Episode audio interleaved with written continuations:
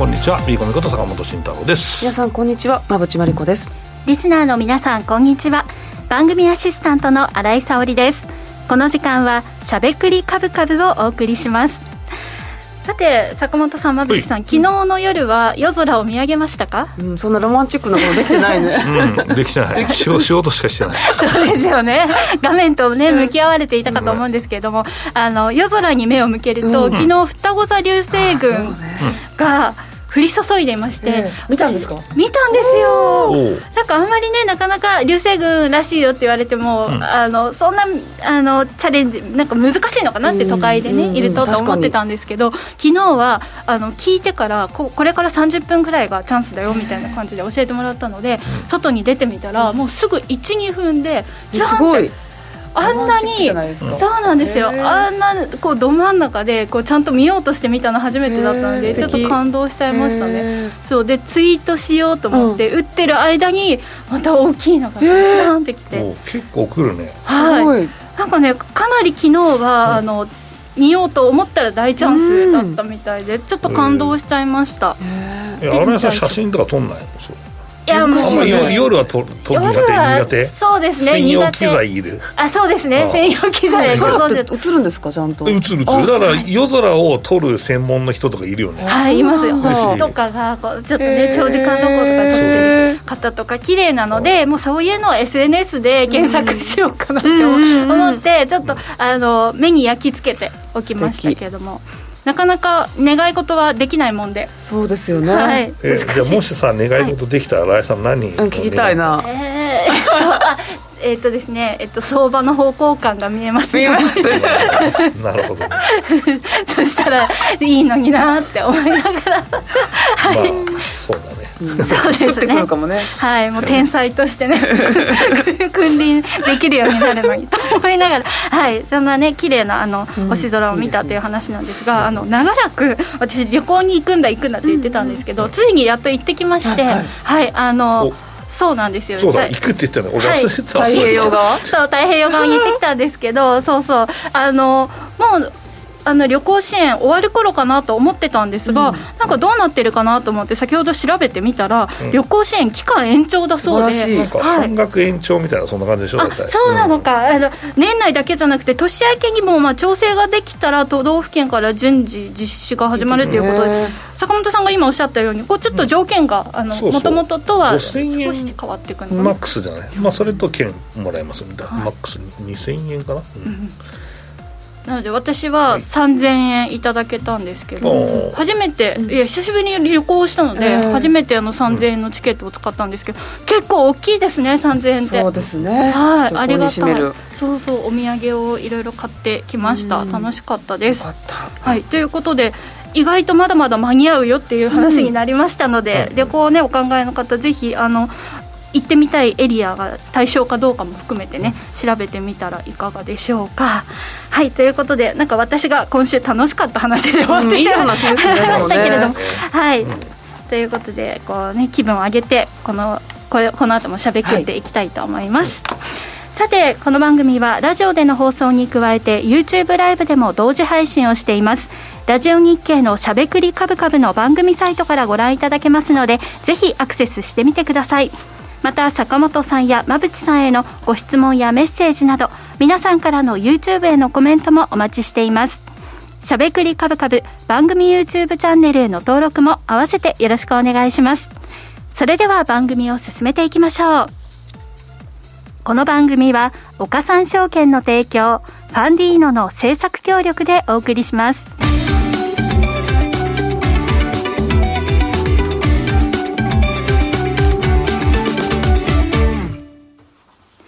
ここからは坂本さん、馬淵さんのお二人に足元の相場環境と今後の展望について伺っていきたいと思います。さて、今日の東京市場ですが、日経平均株価は3日ぶりの反落となりました。注目のアメリカ FOMC は事前予想通りの0.5%の利上げとなったものの政策金利見通しの引き上げやパウエル FRB 議長が慎重な姿勢を示したことで東京市場でも朝方からリスクオフの売りが優勢となりましたただ売り一巡後は下げ渋る場面も見られ日経平均はひとまず2万8000円の大台は維持したという状況です。それでは改めて指標の確認や、ここから先の見通しなど教えていただきたいと思います。はい、えー、どこからいこうか。まあ、マクロからいきますかね。いろいろありましたからね、経済指標は。そうですね、はい、じゃあ馬渕さんの資料からいきましょうかね、はい、はい、前回の先週から、まあ、プラス追加して記載したものですけれども、まあ、雇用が発表されて景況感が発表されて、で CPI ですね、これはあの中身としては鈍化していたので、まあまあ FMC は0.5になりそうだという確信を持った上で、あのまあ、望んで結果、まあ、想定内の0.5は良かった。しかし、まあ、ターミナルレートになるかわからないんですけど、うん、最終的な金利の着地点は少し引き上げられましたね。なので、えー、メッセージとしては、今、あの FOMC からのメッセージは少しタカ派的な内容だったという印象が、マーケットの今日の動きですよね、そう株価見てると、まあ、織り込まれてたんだねっていう話で終わってしまいましたね、そうですね。で、えー、来年0.25%の利上げの可能性も否定していないというような形で、はいまあ、ちょっと織り込むまでに数日かかりそうですか、ね、だし、なんかすぐに織り込めないよね、なんかもごもごも言っててさ、これが最近のトレンドなんで、まあ、ECB も常にもごもご言ってますからね、はい、だから、まあ、これは実際、株がぶち上がったらいつも言ってるけど、まあ、株がぶち上がると、まあ、ちょっとこれ、困るわけですよ、インフレになっちゃう。かもしれないからね、だからもうちょっと株上がるの待っててくださいみたいな感じなんでしょうね。明確なメッセージを出さずにもごもご。もごもごしているという、まあ、一応ピークまでほぼいったからねっていう話だと思うんですけど、まあ、ただでも今後、まあ、資源価格の下落とか、まあ、あの辺見てると、まあ、意外とこの物価って下がってくるよねっていうのは、まあ、当然これが3%とかにはならないですけど、まあ、あの、ゆっくり下がってくるかなとは思っているので、まあ、そこはアメリカにとってはプラスかなとは思ってるんですよね、うん。うん、2%目標にしてますけど、そこまで下がらなくても、一旦利上げとかはやめる感じになるでしょう、ね。うん、そうですね、はい、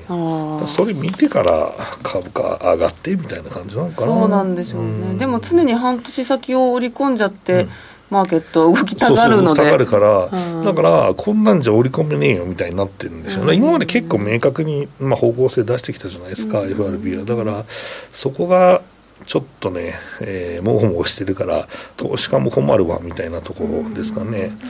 でもあれかもしれない、うん、今まではそのタカ派、タカ派の色だったけど、うん、今、もごもごしてるってことは、うん、むしろ、まあ、この辺りまでじゃないのかなっていうふうな読みもできますね、今、坂本さんのロジックだったら。いや、そうそうそう。だよ、いやこのこの辺までだよ、だから,、だからさ、もう円高になってんじゃん、そうですよね。ピークはもうみんなそれ思ってるよ。うん。うんだし、ね、10年、まあ、10年金利、金利全般、まあ、米国金利はもうピークから結構な幅がもう出ちゃってるわけですからね、から10年債で3.5ですからね。うん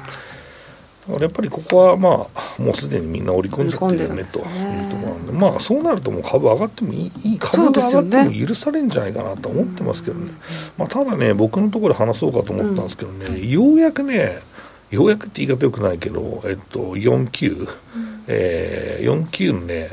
前年同期比の業績でね、マイナスになるんだよね、予想がね。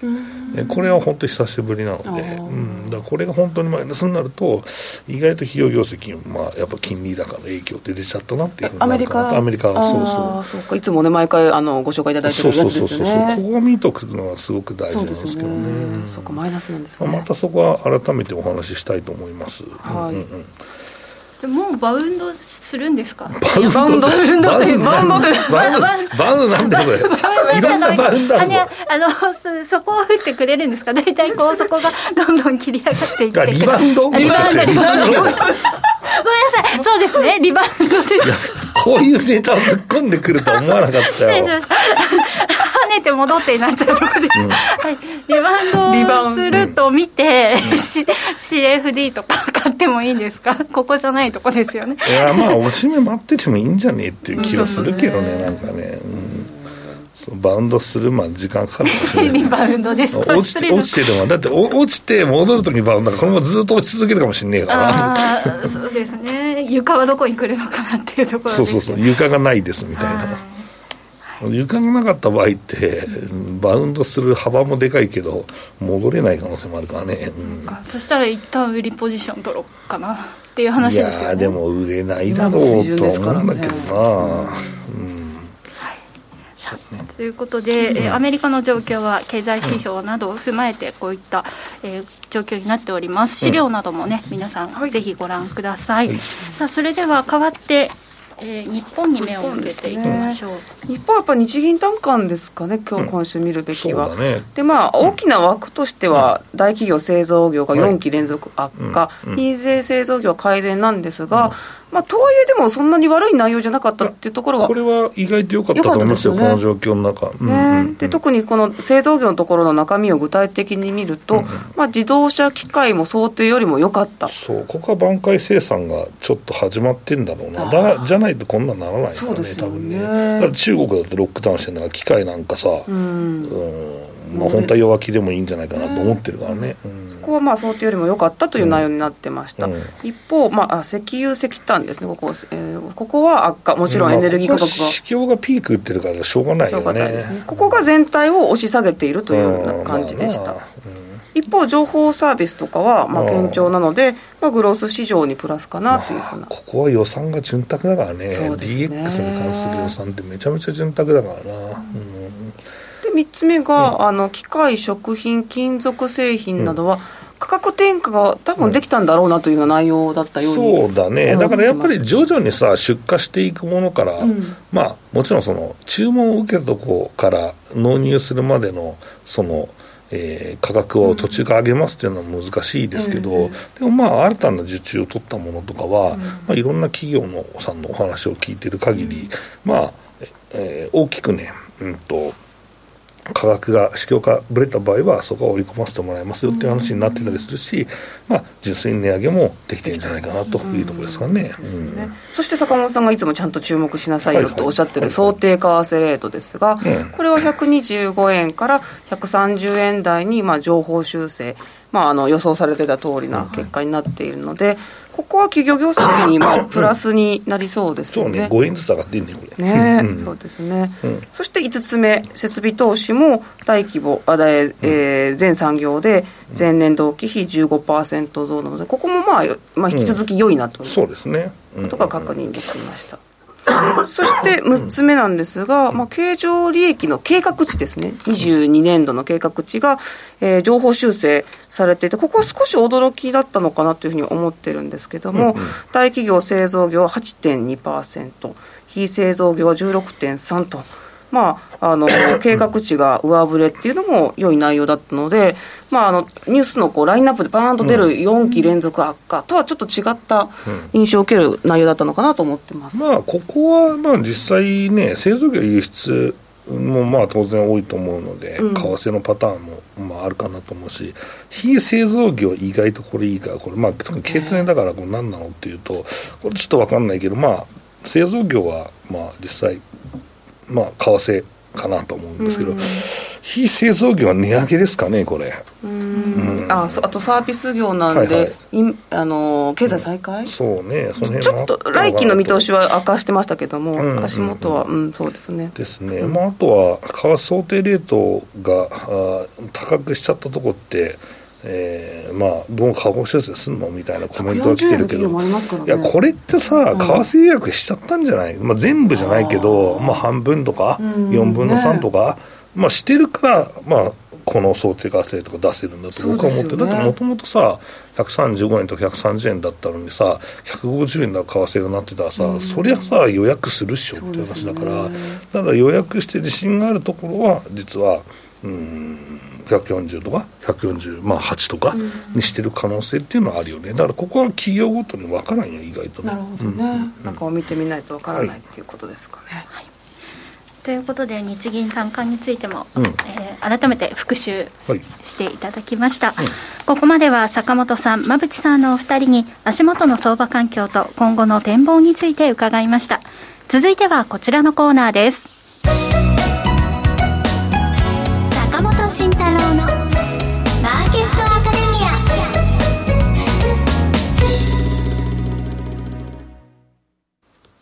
このコーナーでは投資をグッと有利に株価指数 CFD の活用などを含めて投資のポイントについて坂本さんに教えていただきます。さあということで、先週はこう、このポイントでそんなにこう腹張り込まなくていいんじゃない？っていうね、お話でしたけれどもあんま動いてねえもんなこれ。すごい。ここもまたあんまり的中的中とか言わない方がいいのかもしれないんですけど、はい、なんか買う気にならないよね、本当に。まあでも実際需給どうだったのって先週は結構先物の買い越しがあったようですね、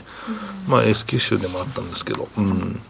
まあ、なんだけど、実際なかなか決め手に書くよね。まあ、米国株も意外と重いし、まあ、中国もアフターコロナというか、まあ、コロナ政策をちょっと切り替えてきても材料視されないしっていう、まあ、典型的な、もう今週になったらもう年末相場かな、うん、まあ、クリスマス相場だし、お休みになっているパターンもあるよね、と、えー、いうことなんですよね。うんだからまあその辺があるかなと思いますけどね。うんここから年末にかけて、どんな動きをしていけばいいですか、投資個人投資家の皆さん、まあ、意外と、あなんかそれずっと言ってんじゃん、その個別株だよっていう、もうなんか定位株とか IPO とかして株とかやっとけみたいな、うん、まあっていうのも、日経平均が動かないじゃないかなと思ってたっていうのもあるんですよ。うん、だから意外と、まあ、IPO は、まあ、ものすごい側近になって超上がり続けるのはないけど、うん、やっぱりなんかこれ、えーまあ、上場してししばらく経って、で動動きがちょっと良くなってきたなっていうものは、意外と引け高くて、ギャップアップしてみたいなのは結構あったりするんですよね。うん、だから意外とそういう銘柄を、まあ、あうまくスイングしてるとお金増えるねというところで、まあ、うん、やっぱり面白くない相場だよなとは思いますと、うん、えー、いうところですね。うん。まあ、CFD でなんとかやってみたいっていう方は、うん、私も含めてですけれども、うん、なんかやりようとしてはどんな手法がありますか？CFD? はい。CFD はいやここはだから無理しないんじゃない？だ張り込まない、うん、だ短い期間で大きく張るっていうのもあるけど逆言ったら危ないからね、はい、うん。だそこはまあ無理せずというところかなとは思うし、うん、まあ久しぶりに僕のこの資料を見てみようか、2ページ見ましょうか、はい、意外とこの日経平均とさニューヨークダウの差やがさ意外と広がってんだよねこれね。うん、うん、本当ですね。まあここで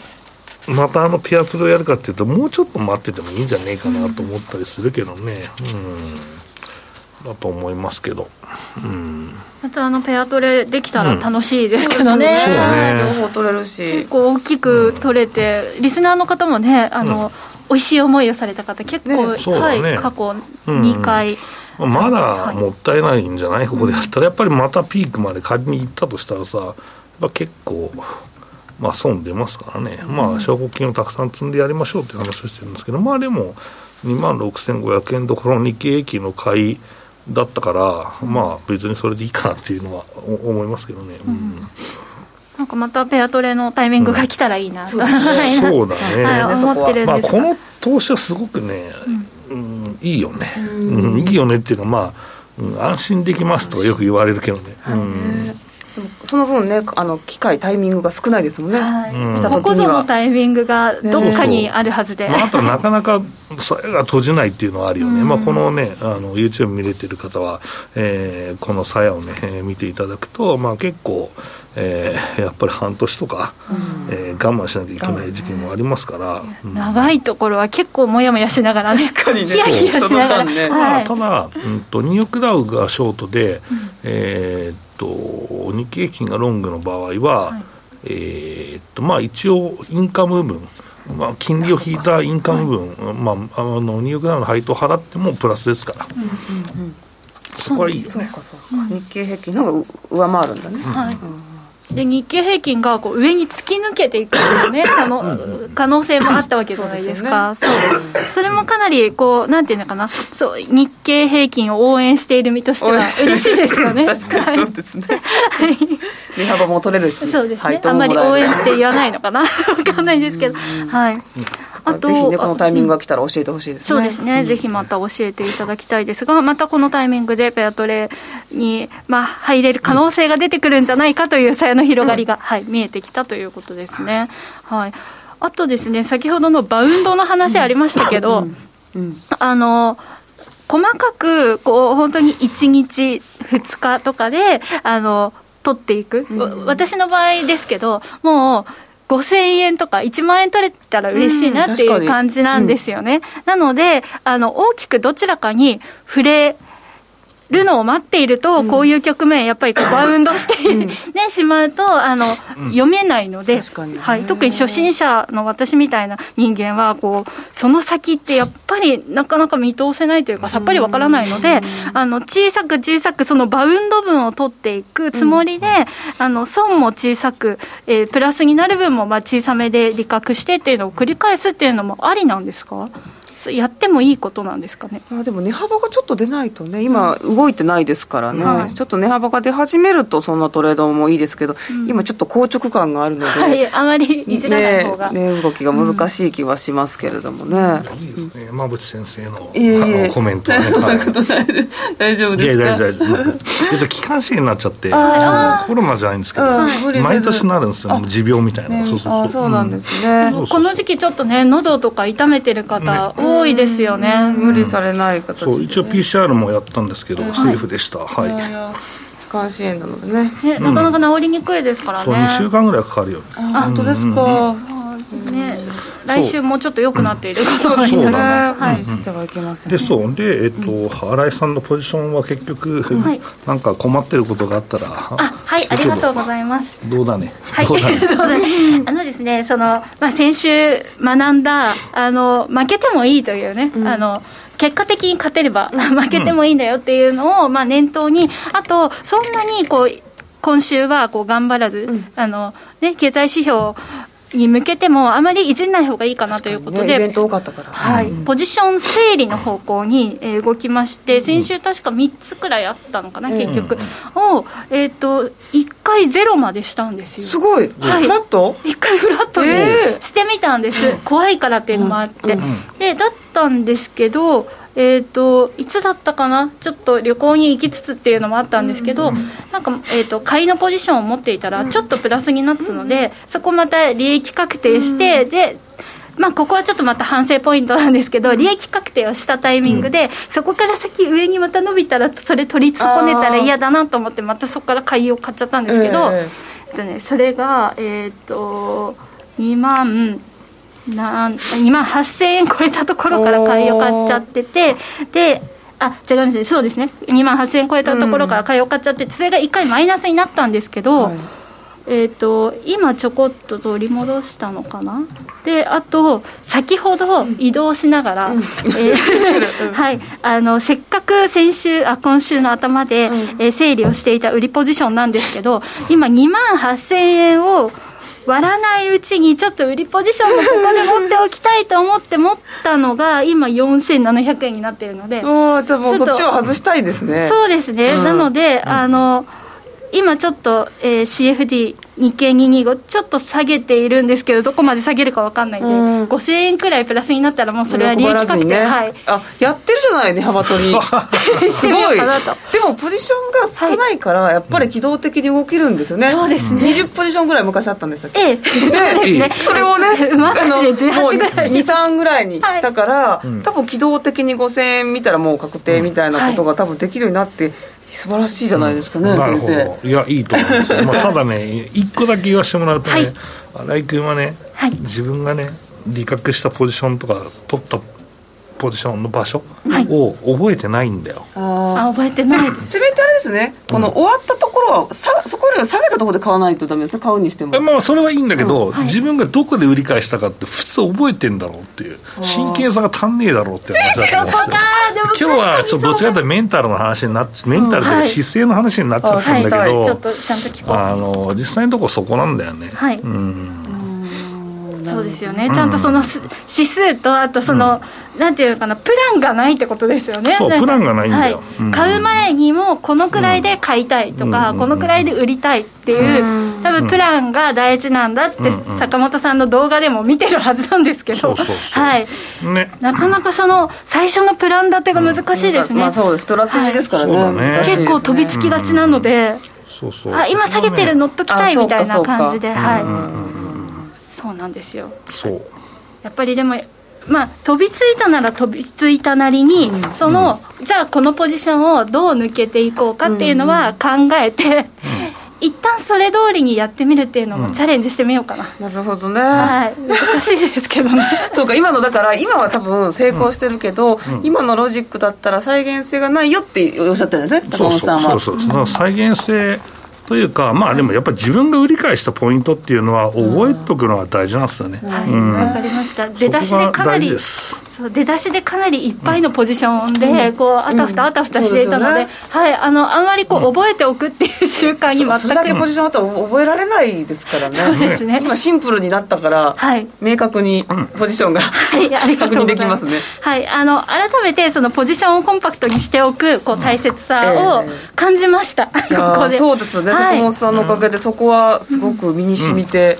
ですよね、ポジションが。そうですね。目の届く範囲でっていうのはすごく大切なんだなと思いました、そうだね。やっぱ買い値を覚えておくっていうのはすごく大事かなと思います、うんまあ、それがまあ第一歩かなと、まあ、ちょっと言葉がちょっと単純すぎた部分もあるけど、はい、まあ、真剣さが足んないっていうのも、はい、結局、なんで自分がその場所でインしたのか、うん、まあ、アウトしたのかっていうのを覚えておくっていうのはすごく大事なので、うん、うん、それができる、できないでやっぱりだいぶ違いますから、うん、だからそこはね、新井さん、意識してやるとね、ちょっといいかもしれない、まあ、個別株の時は特にそうだけど、まあ、多分、まあ、CFD でもそうなんじゃないかなと思いますね。はいわかりました。また今日も教えを頂戴して、はい。背筋が伸びますね。そうですね。いろんな前提条件を理解した上で買ってるはずだから、うん、そのロジックをちゃんと自分なりに理解してポジションを持つってことなんですね、はい、勉強になります、まあ、同じ買うでも多分その後の行動が変わってきそうですね。そうですね、はい、だから前提条件が変わったらやっぱり売却しないといけないしみたいな判断になるってことですよね、うん、そうですね、はい、それを心がけたらなんとなく持ってて大やられみたいなことが防げるかもしれないですね。はい、そうそう。負けるのは悪いことじゃないからそれでこう、うん、あの小さい損でそのあたりでこう、おしまいに決済できるようになるかもしれないです、ねはい、最後にちょっと時間余ってるんで、米国のね、はい、4級のまあ業績動向なんですけど、はい、えっと、これ、僕の資料に、はいえーとまあ、あります、えーと、ページがですね、えー、っと、まあいいや、3級の結果が8ページ一応上げといてください。で、えっと、ここでですね、一応まあまとめなんですけど、まあ、2.5%プラスでしたと、えー、いうことです。で、えー、っと、4級がですね、これマイナスなんですよ、2.4%のマイナスになってて、これかなり久しぶりなんですよ。うん、で、えっと、これに伴ってですね、今期の業績予想がもう5.2%まで低下していて、うん、来期も5.6%なんで、米国のまあ業績の予想が意外と、あまあ、マイルドになっているというところは、ちょっと米国株の上値が重い理由になるのかなと思ってますというところですかね。はい、はい、そんな感じです。業績ね、なんかそんなに大幅に予想上げ上がっちゃうんだっていうぐらいずっと上がってきましたもんね。うん、そうですね、はい、じゃ今後の、まあ、展開にも注目を引き続きしていきたいと思います、うん、来週もよろしくお願いします、はい、以上坂本慎太郎のマーケットアカデミアでした今、投資家に人気の金融商品、クリック株365をご存知ですか？クリック株365は日経225やニューヨークダウといった世界の代表的な株価指数をほぼ24時間、日本の祝日でも取引できる注目の金融商品です。さらに現物の株式と同じように配当が受け取れることも人気の理由の一つです。人気のナスダック100も新登場。ますます盛り上がるクリック株365を岡さんオンラインで始めてみませんか？岡さんオンラインでは新たにクリック株365講座を開設されたお客様を対象に最大5万円のキャッシュバックを実施中です。詳細は番組ウェブサイトのバナーから。クリック株365なら岡さんオンライン。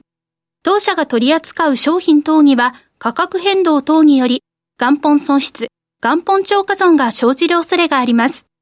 投資にあたっては、契約締結前交付書面等を必ずお読みください。金融商品取引業者、関東財務局長、金賞第53号、岡三証券株式会社。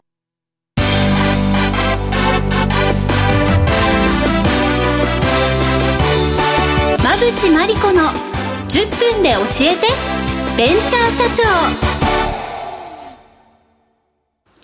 このコーナーでは、これからの日本で活躍を期待される起業家、ベンチャー企業の社長に焦点を当てていきます。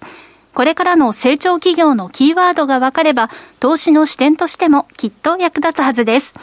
今日は株式投資型クラウドファンディング最大手のファンディーノで紹介しているベンチャー企業、株式会社クリケットファーム、代表取締役、坪井大輔さんにお電話でご出演いただきます。それでは、ここからは馬淵さんよろしくお願いします。はい、よろしくお願いします。坪井さんよろしくお願いします。はい、よろしくお願いします。え坪井さんは食用コオロギを完全にパウダー化し、次世代の栄養素として普及させていくことを目指しているベンチャー企業ですが、どんな事業なのでしょうか、教えてください。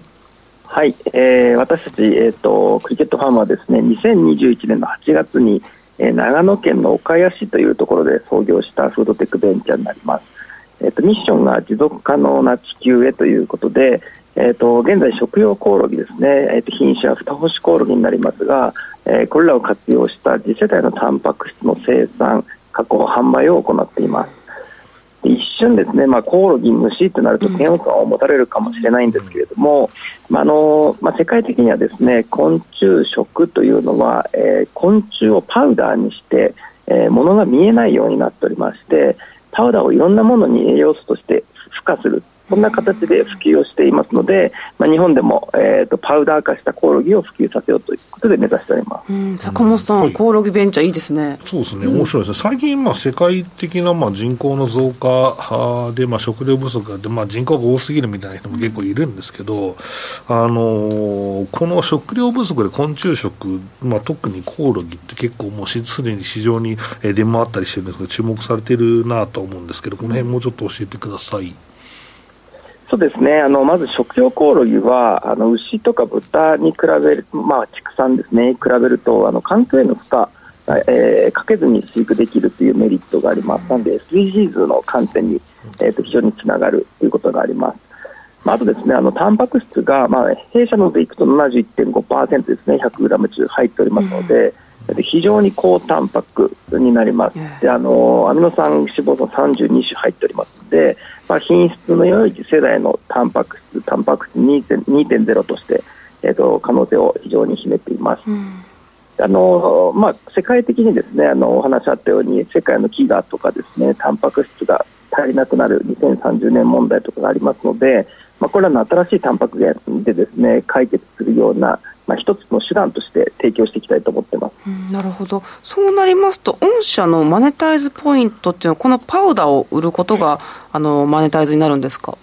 そうですね、えっと、我々の、えっと、コオロギパウダーおよび、うん、パウダーを使った自社商品の販売と、はい、あとですねあのコオロギのあの飼育っていうのは、意外にあのエビデンスもなくてですね、あの大量生産をしている、まあ、ノウハウもほぼ日本には蓄積されていないので、うん、この辺のノウハウ、アセットですね、あとまあシステムとか IT を使ったスマート養殖をしてますので、こういったものをあの提供、企業向けに提供していくっていう、この2点で、はい、マネタイズ図ってます。ノウハウのところもビジネスモデルのマネタイズポイントなんですね。そうですね。じゃあ、いろんな方々がこのコオロギを、まあ、養殖するところに参入できるっていうことですね、御社を利用すれば。そうですね、あの、うん、大規模化、えー、としたいという企業さんから、まあ、あの小スペースでもあの養殖可能な、えー、と仕組みも今、作ってですね提供しております。なるほど。新井さんどうですか？コオロギ。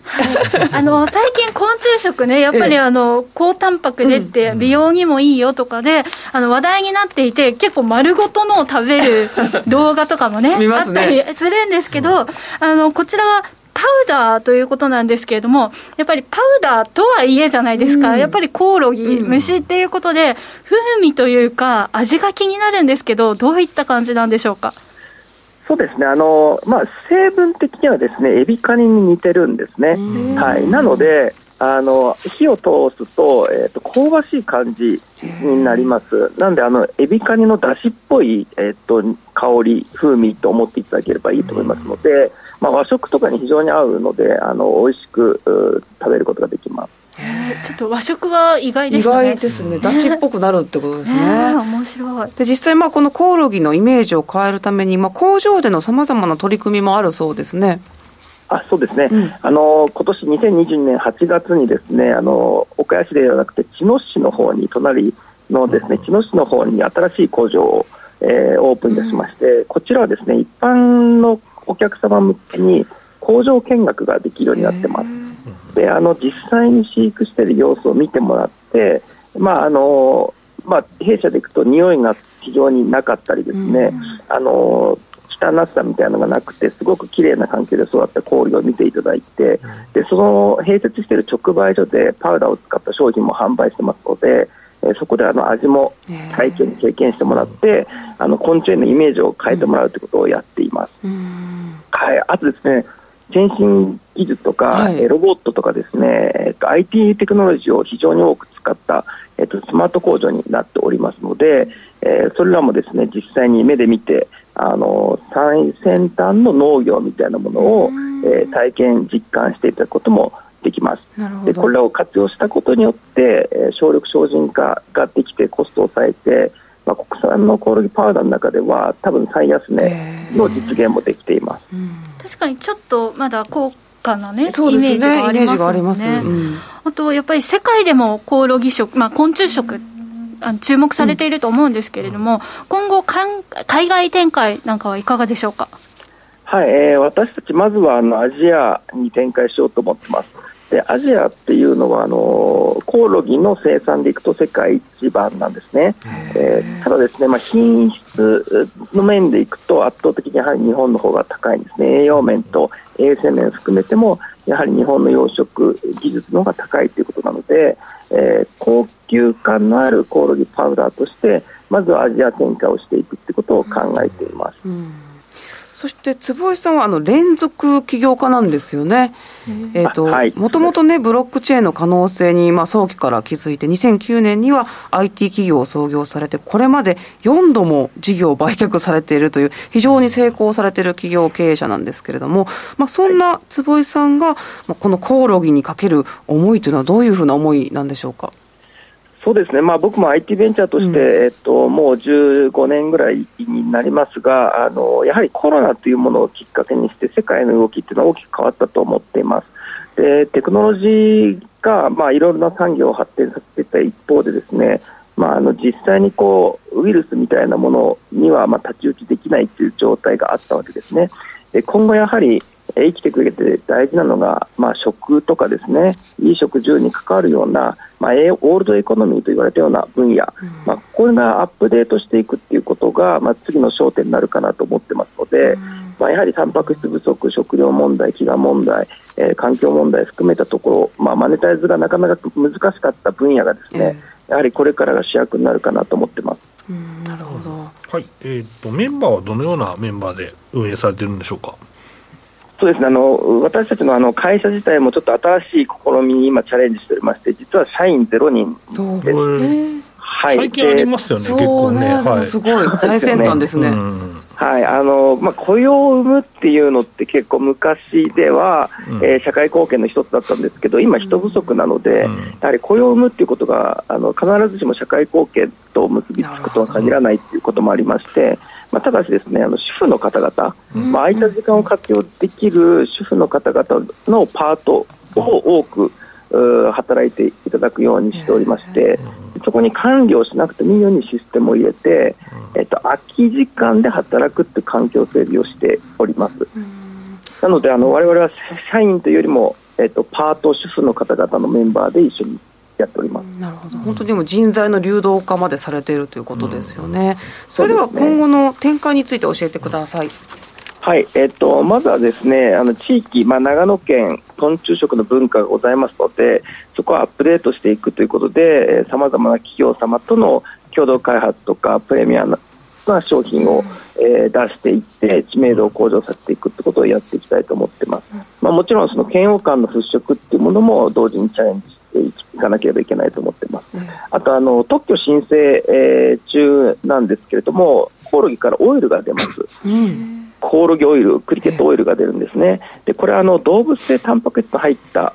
油、オイルになります。でこれは世界のですね国産あ国際登録を、えーと、終えておりまして、日本の登録も終えております。えー、化粧品としての、えー、化粧品成分、素材としての登録を終えておりますので、まあ、来年はクリケットオイルを使った、えー、例えばハンドクリームとかえー、化粧水とか、えー、ヘアオイルとかを展開していきたいと思ってます。効果ってどんな感じのものがあるんですか、このあそうですね。あの動物性タンパク質入ったオイルって、あの例えば馬油ですね、馬の油、はいはい、これはあの中国人の爆買いの一個なんですね、あとはサメの油とかもオイルとかも、ね、はい、美容にいいって聞きますね、それと一緒ですね、ですので、非常にあのタンパク質が入ったオイルになりますから、まあ、外から、えっと、髪の毛も肌もタンパク質でできているので、まあ、補えるっていう効果があります。そしてアフリカモデルも今後の展開構想でしょうか？そうですね、あのまあ、私たちのミッションからいくと、ですね、まあ、どうやって飢餓を救うかっていうのは、輸出ではないんですね、これはあの貨幣の強い弱いに結局関わってきてしまいますので、うん、そうではなくて、ですねこの養殖方法とアセット、まあ、アフリカはあの意外に IT は進んでますので、えっと、IT 化して、えっと、養殖アセットを、まあ、販売するのではなくて、まあ、ODA とかいろんな、えっと、仕組みを使ってアフリカへ展開して、地元の人方にコール養殖をしてもらう。なるほど。はい。っていうことを、そうです。なんで、外からお肉を買わなくても自分たちでタンパク質を生産できるような、え取り組みをしていきたいと思ってます。かなりいい収入源になりそうですよね。いやそう思ってます。はい。あとオンラインショップ拝見したんですけど、塩とか七味とか調味料のラインナップが面白いなと思って、これだったら風味とかね、ちょっと気になる方も食べやすいですよね。そうですね、うん、あのあとアミノ酸も入ってるので、やっぱうまみ成分になるんですよね。はい、なんで調味料としては非常に優秀になります。一般的になるかもしれないですね。そうですね。はい。あのパウンドケーキのバラ売りとかもありましたので、気になる方ぜひねオンラインショップチェックしてみてください。ご覧ください。ということで坪井さん本日はありがとうございました。はい。ありがとうございました。失礼します。ここまでは馬淵真理子の10分で教えてベンチャー社長でした。来週もお楽しみに。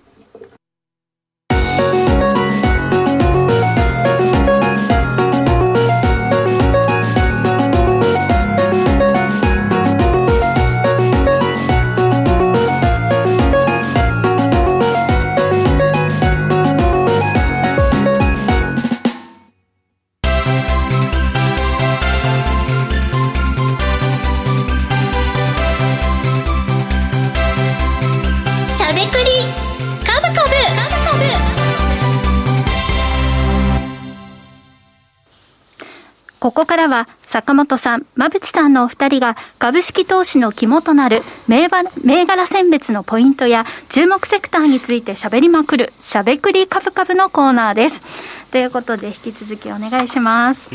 はい。ではですね、うん、今週の注目銘柄のこう注目ポイント教えていただきたいんですが、坂本さんからお願いします。そうですね。まあ私は好業績かな。好業績、はい、まあ3級の業績発表が、まあ、また来年ありますからね、はい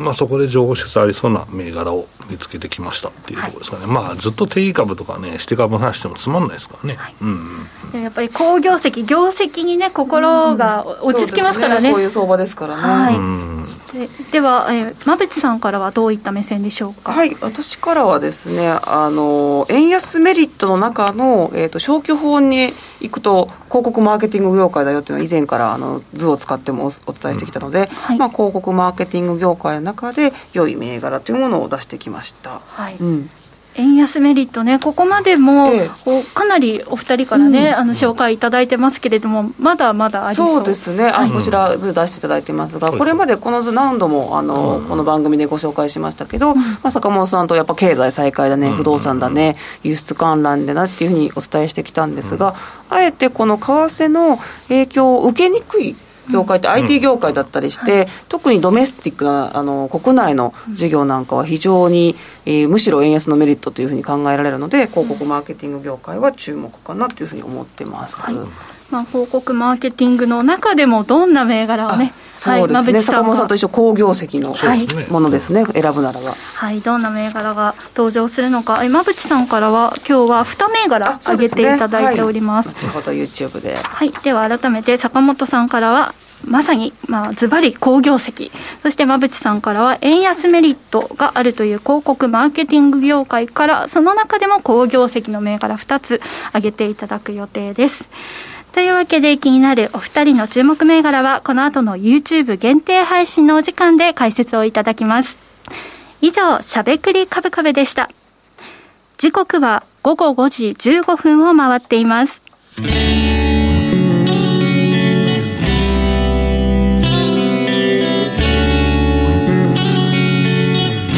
しゃべくりカブカブ。